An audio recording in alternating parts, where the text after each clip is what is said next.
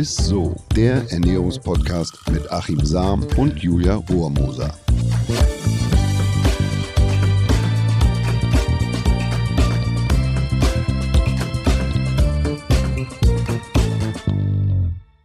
Hallo, ihr Lieben und herzlich willkommen. Ihr hört ISSO, den Ernährungspodcast mit dem Ernährungswissenschaftler Achim Warm. Und mit der Julia Rohrmoser. ja, und ich denke, ähm, dass jeder von uns mal diese Phasen kennt, in denen wir uns einfach nur schlapp fühlen, ohne Energie, ohne Power. Man kommt gefühlt nicht mehr von der Couch hoch.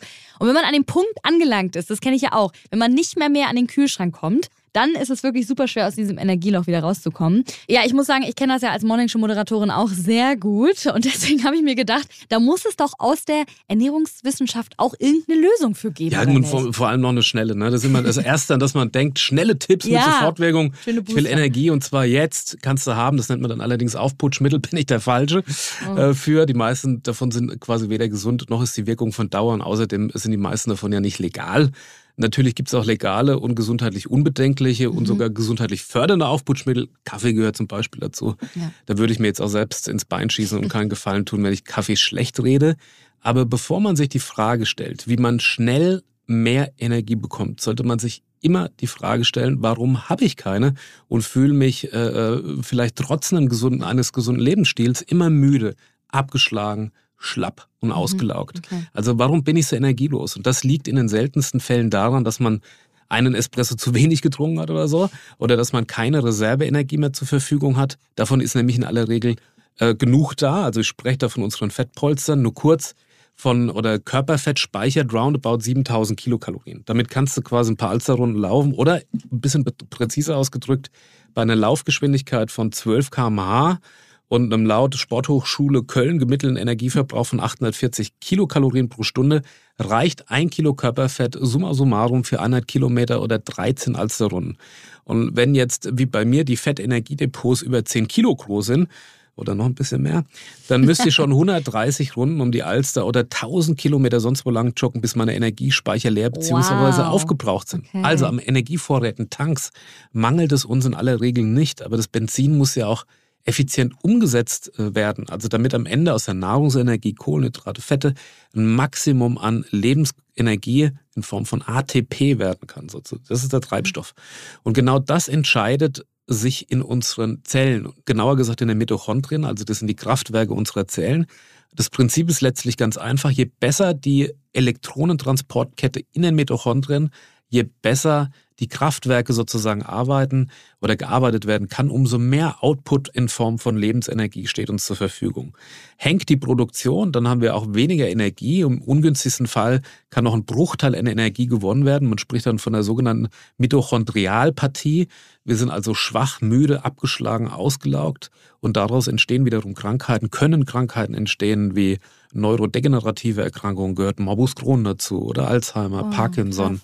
So. Wenn ich also will, dass mir zukünftig dauerhaft mehr Energie zur Verfügung steht, dann nützt es mir wenig, äh, mir kurzerhand einen Energy, äh, Energy Drink oder so in den Kopf zu kippen, sondern ich muss zusehen, dass ich die Arbeitsbedingungen der Zellen, der Mitochondrien mhm. äh, verbessere oder optimiere. Okay, es geht also eigentlich um die Zellen. Aber was macht diese Zellen denn fit, ist die Frage. Also von dem Biowissenschaftler und Autor, Blogger Chris Michalk, der hat, äh, der hat da mehrere Veröffentlichungen zugeschrieben, die ich auch echt total spannend, interessant mhm. finde. Und zwar scheint es ein Gas namens Stickstoff mm, oder Stickoxid zu geben, kurz NO. Mhm. Und das scheint eine wirklich entscheidende Rolle bei der Produktivität der Mitochondrien zu spielen. Also Stickoxid ist enorm wichtig für den gesamten Stoffwechsel und damit für die Gesundheit, reguliert sämtliche Abläufe im Körper, die wichtigsten, die Arteriengesundheit, Energiestoffwechsel. Und je besser der wiederum abläuft, umso energiegeladen fühlen wir uns letzten Endes. Ja. Ne? Also das Stickoxid das schützt die Arterien vor Dysfunktion, sorgt dafür, dass die Arterien elastisch und geweitet sind, also ähm, ja, eine gute Pumpleistung dann auch haben oder einen guten Fluss, weniger Bluthochdruck etc. Gleichzeitig reguliert das Stickoxid alle Komponenten des Energiestoffwechsels, angefangen Glucose aufzunehmen, Glucose-Fettsäuren zu oxidieren, zu verarbeiten, bis letztlich halt zu der ATP-Produktion, zu der Muskelkraft oder das, was uns vorantreibt. Mhm. Und fällt dieses sogenannte Stickoxid ab, dann werden wir metabolisch dysfunktional. Das heißt, die Stoffwechselleistung, die nimmt ab. Konkret, wir verlieren Sprit oder besser gesagt er kann ähm, den Mitochondrien nicht mehr umgebaut werden, also mhm. umgesetzt werden in Energie, die uns mhm. wiederum zur Verfügung steht. Na, also Stickoxid gibt Energie, ein Defizit macht uns schlapp. Beispielsweise bei Rauchern ist es so, ja. ähm, dass frei, äh, entstehen freie Radikale beim Rauchen und die wiederum, die verbrauchen dieses Stickoxid, dieses Gas. Und dabei entsteht Peroxynitrit. Und das ist gleich doppelt ungünstig, denn zum einen fehlt uns jetzt der wichtig oder das wichtigste Stickoxid ja. und zum anderen ist mit dem Peroxynitrit ein starkes Gift sozusagen entstanden, das ähm, die Energieproduktion zusätzlich ausbremst. Also das macht quasi Rauchen. Mhm. Und eine ähnliche Verkettung scheint auch eine fettreiche oder sagen wir mal eine, eine, Ernährung zu haben mit einem hohen Anteil an gesättigten Fettsäuren. Also wenn wir konstant ungesund, dauerhaft zu fetthaltig, zu ungesunde Fette essen, dann sinkt das Stickoxid, was wiederum die Entstehung von bestimmten Stoffwechselerkrankungen begünstigt. Also so ist der Zusammenhang. Ah, okay. Und deshalb ist das Stickoxid, äh, scheint da wirklich eine entscheidende und wichtige Rolle zu spielen, was die ja, was, was unser Energielevel angeht. Ne? Man kann sich nicht an so eine Maschine hängen zu Hause, um das so einzuatmen. Kannst du ja mal probieren. vielleicht so als kleiner Was willst du denn für die Nase hängen? okay. Aber da sind wir wieder bei den illegalen Substanzen ja, wahrscheinlich. Und ja, so, ja, nee, ne? das wollen wir alles nicht. Nee. Okay, also du sagst, äh, statt Zaubermittel für die Energie lieber auf die Zellengesundheit achten. So kann man das nochmal äh, zusammenfassen. Genau. Ne? Okay. Und, und, das bedeutet eben unter anderem, dass man die Stickoxidproduktion unterstützt und ankurbelt. Also für die Stickoxidsynthese braucht unser Körper eine Amino Aminosäure namens Arginin oder dessen Vorstufe, nämlich das Citrullin. Das Citrullin, das kennen wir aus unserer Testosteronfolge, ja. ja, mit dem Professor Sommer wissen wir, er steckt vor allem in den Randschichten von Melonen, also in diesem grünen Teil und hat ja eine besonders positive Wirkung auch auf die Testosteronsynthese, aber eben auch auf das Stickoxid. So, und es, es gibt da beispielsweise Untersuchungen an einem speziellen Rattentyp, der schnell Diabetes entwickelt. Mhm. Und den hat man äh, Arginin gegeben und damit verdoppelt sich der Stickoxidwert. Und für den Stoffwechsel der Nager bedeutet das beispielsweise deutlich weniger Fettgewebe, weniger Blutzucker, also 25 Prozent reduziert, weniger oh. Triglyceride, weniger Homozystein, weniger Leptin und, und so weiter und so fort. Also viele positive mhm. ähm, oder viele Vorteile, gesundheitliche ja. Vorteile. Es gibt auch Studien an Menschen, die zeigen, dass Citrulinmalat Ermüdungserscheinungen während der Belastung senkt und die ATP-Produktion um bis zu 30 Prozent steigert. Ja. Ne? Also der Treibstoff letzten Endes oder das, was an Energie dann für uns zur Verfügung steht. Was kann ich denn machen, um dieses Stickoxid zu erhöhen bei mir? Ja, also man könnte ja jetzt meinen, dass man einfach sich reichlich Arginin und Citrullin so in den Kopf kippt wie ein Nahrungsergänzungsmittel. Mhm. Aber das ist keine gute Idee, weil eine isolierte und hochdosierte Einnahme dieser Aminosäuren Arginin, Citrullin kann wiederum dazu führen, dass, ähm, dass man die Entstehung von ungesunden Stoffen begünstigt, die dabei mhm. entstehen, wenn man die in isolierter Form zu sich nimmt. Also ganz grundsätzlich, um das gesunde Stickoxid zu erhöhen, ist es natürlich wichtig, dass man beim Arzt sich mal checken lässt, ähm, was ist denn so da an Risikofaktoren, die einen Einfluss haben wiederum auf den Stoffwechsel, mhm. auf das Stickoxid. Also da gehört dazu Harnsäure beispielsweise, wie sieht es aus mit Homozystein, wie ist es mit meinen Schilddrüsenhormonen, mhm. T3 beispielsweise, bin ich da gegebenenfalls gut eingestellt? Was macht mein Vitamin- und Mineralstoff, Mineralienhaushalt? Also Zink, Magnesium, ist da ein Mangel da ähm, und so weiter. Also, dass man erstmal schaut, ist, habe ich vielleicht eine Insulinresistenz, äh, dass der Stoffwechsel stimmt, dass im Blut soweit alles in Ordnung ist. Dann kann ich ähm, durch die Ernährung Folgendes tun. Ich kann nämlich Lebensmittel essen, Gemüse mit, die nitrathaltig sind. Da gehört beispielsweise die rote Beete dazu oder ein Fellsalat, weil dieses Nitrat wird im Körper zu gesundem Stickoxid verstoffwechselt. Ah, okay. Und ja, das, das kannst du machen. Du kannst außerdem noch darauf achten, dass du viel Sonnenlicht kriegst. Ist ja mhm. eh wichtig für die Vitamin D-Synthese. Mhm. Äh, also Sonne, Licht lässt das Stickoxid äh, steigen. Mhm. Und dann muss ich noch dazu sagen, wenn man jetzt von Nitrat spricht, dann äh, gibt es auch immer viele Missverständnisse. Aber wer da wirklich aufpassen muss, das sind Patienten, Nierenpatienten, also mit einer Niereninsuffizienz und Menschen mit einer Autoimmunerkrankung, ähm, da ähm, ist es nicht unbedingt hilfreich und nützlich, wenn man die Stickoxidproduktion zu, zusätzlich anheizt. Okay, okay. Ja, also eigentlich ist es ja das, was man generell ja immer im Alltag sagt, man soll ja äh, nicht äh, die Symptome bekämpfen, sondern nach den Ursachen suchen, ne? Das ist richtig. Nur man kann das natürlich messen auch in den, ja. in den Zellen. Ja. Also, aber ähm, in der Regel kommst du ja da nicht drauf. Ne? So, also ja, wie, wie, wie so.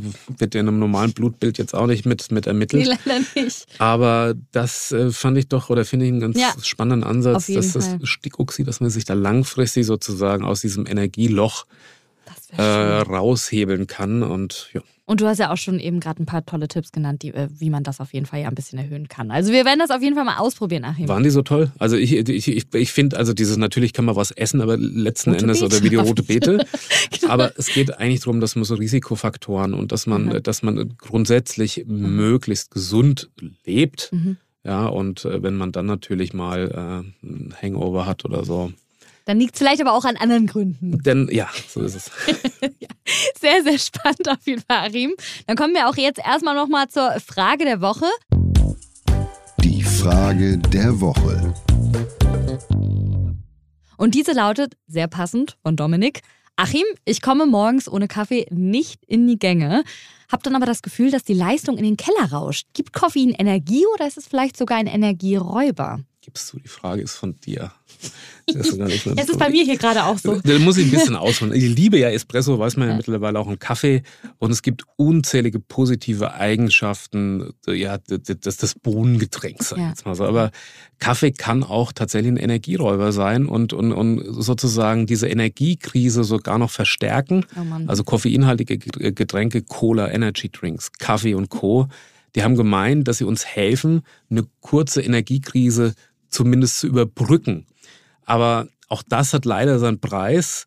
Das, was kurzfristig uns sozusagen aus der Patsche hilft, das verschlimmert unser Problem eigentlich nur mittel- und langfristig. Oh, Denn was? wenn wir Müdigkeit unterdrücken, dann unterdrücken wir ja quasi die Erschöpfungssignale unseres Körpers. Das mhm. heißt, wir verweigern unserem Körper die Regeneration und die Erholung.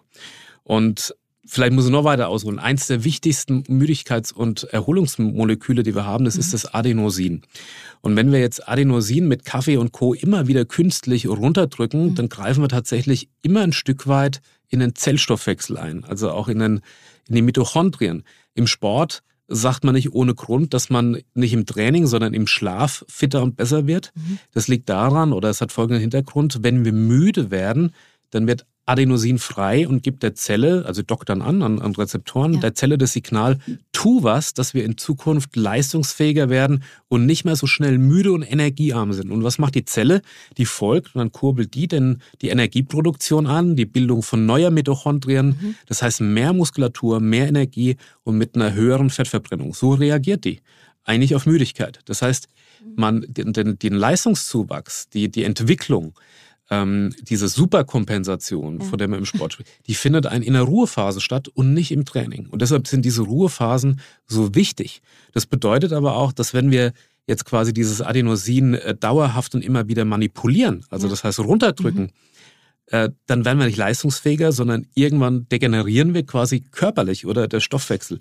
Tiere, bei denen man Adenosinrezeptoren künstlich ausgeschaltet hat, die sind beispielsweise metabolisch krank geworden und haben kaputte Mitochondrien oder eine, eine künstliche Aktivierung dieser Adenosinrezeptoren pusht so richtig die Stoffwechselproduktion. Mhm. Also das mhm. heißt, wir machen uns eigentlich, wir geben uns mehr Energie, wenn wir das auch zulassen. Ja, dass wir dass wir das Adenosin oder die Müdigkeit nicht ständig versuchen zu unterdrücken und wegzuschieben, sondern das ist ja gerade für dich als Morning Show Ja, darüber habe ich noch nie nachgedacht, ehrlich gesagt, ja. dass ich da gerade was wegschiebe, wenn ich mir jeden Morgen natürlich da meinen Liter Kaffee äh, äh, reinschiebe. Das ist natürlich ja okay. Also die Erholung ist ja nicht umsonst irgendwie gemacht und der Körper gibt ihm einfach das Signal, in der Ruhephase ähm, kommt die Leistung mhm. und kommt die Entwicklung. Also, und da legt er eben neue Zellen an. Also Muskelwachstum für deine Schwester beispielsweise. Wunderbar. Schlaf ganz wichtig. Bodybuilder wissen das. Wo viele ein Problem mit haben, sind äh, Schichtarbeiter zum Beispiel. Ja, die schlafen ja wenig. Also A haben sie natürlich eine reduzierte mhm. Produktion wichtiger Wachstumshormone. Ja. Äh, das macht es schon schwer. Und hinzu kommt halt noch immer wieder diese Drückung des Adenosin. Das heißt, der mhm. Körper mhm. kriegt nicht das Signal zur Entwicklung. Und das führt eigentlich dazu, dass man langfristig eher einen geringeren Energieverbrauch hat. Vielleicht auch sowas in Richtung Muskelschwund. Äh, ähm, und dass man Stoffwechselkrankheiten begünstigt, ja. wenn man das immer wieder unterdrückt. Wow, okay, darüber habe ich tatsächlich noch nie nachgedacht. Finde ich einen sehr, sehr wichtigen Punkt, den du jetzt auch mal angesprochen hast. Also ich meine, ich werde wahrscheinlich jetzt den Kaffee morgens nicht komplett weglassen.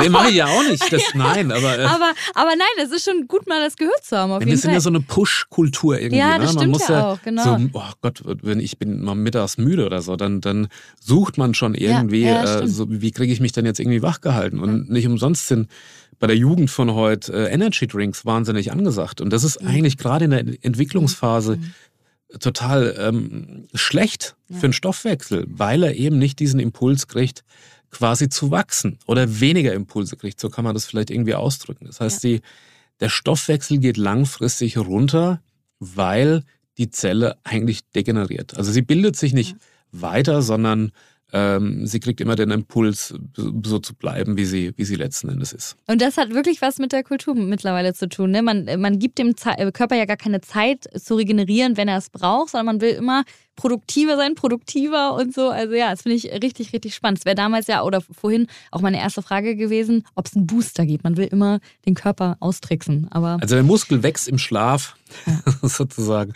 Und okay. deshalb sollte man das nicht immer auch, auch wirklich das mal zulassen, okay. dass man regeneriert. Da mhm. ist, das hat die Natur so gemacht. Das ist so gewollt, dass wir uns weiterentwickeln und, und letzten Endes gesünder werden.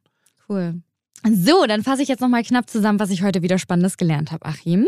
Also wie viel Energie wir haben, hat extrem viel damit zu tun, wie gesund unsere Zellen sind, denn da wird die Energie gebildet. Und Stickoxid ähm, ist das Gas, das verantwortlich dafür ist, dass wir uns energetisch fühlen. Und jetzt mhm. war ja vorhin auch meine Frage, was wir machen können, um das zu optimieren, unser Stickoxid. Und da hast du auf jeden Fall gesagt, äh, gesagt, natürlich ein gesunder Lebensstil und wir sollen vermehrt nitrathaltige Lebensmittel essen, wie zum Beispiel Salat, rote Rüben und rote Beete. So kann man das sagen. Ja. Kurz und knapp. Mit Einschränkungen, ne? also ja, ja, klar, mit, genau. mit, Menschen, die da Probleme mit haben. Aber ansonsten kann es tatsächlich dazu beitragen, dass man mehr Stickoxid und letzten Endes dann mehr. Energie hat. Aber was mir ganz wichtig ist bei dem Thema noch, wir mhm. haben also nicht zu wenig Energiespeicher, die haben wir in aller Regel massenhaft, sondern wir müssen einfach zusehen, dass das, was uns da an Speichern zur Verfügung steht, was wir als Nahrungsenergie da reintanken, mhm. dass die Zellen uns das bestmöglich aufbereiten können, nämlich dann in Form von Lebensenergie ne? ATP. Vielen, vielen Dank dir. Schon die... rum? Ja, schon rum. Mensch. Okay, die Zeit so. vergeht immer schnell, wenn ist man so. sich amüsiert. Zu viel Kaffee getrunken. Ja. Zu viel Kaffee das getrunken. Leistungsloch wird folgen. so, wir hoffen natürlich auch, dass euch die Folge auch gefallen hat und ihr jetzt mit viel Power und Energie in den Rest der Woche reingehen könnt. Ne? Das Wochenende steht ja eh schon vor der Tür. Empfehlt die Folge oder auch gleich den ganzen Podcast gerne weiter mit euren Freunden, euren Familien, euren Followern auf Insta und so weiter und so fort. Wir freuen uns immer mega über eure Empfehlungen und dann hören wir uns auch schon nächste Woche wieder, ne? Ist so. Mach's gut und äh, schlaf gut. ja, stimmt, schlaf gut, ciao. Dieser Podcast wird euch präsentiert von Edeka. Wir lieben Lebensmittel.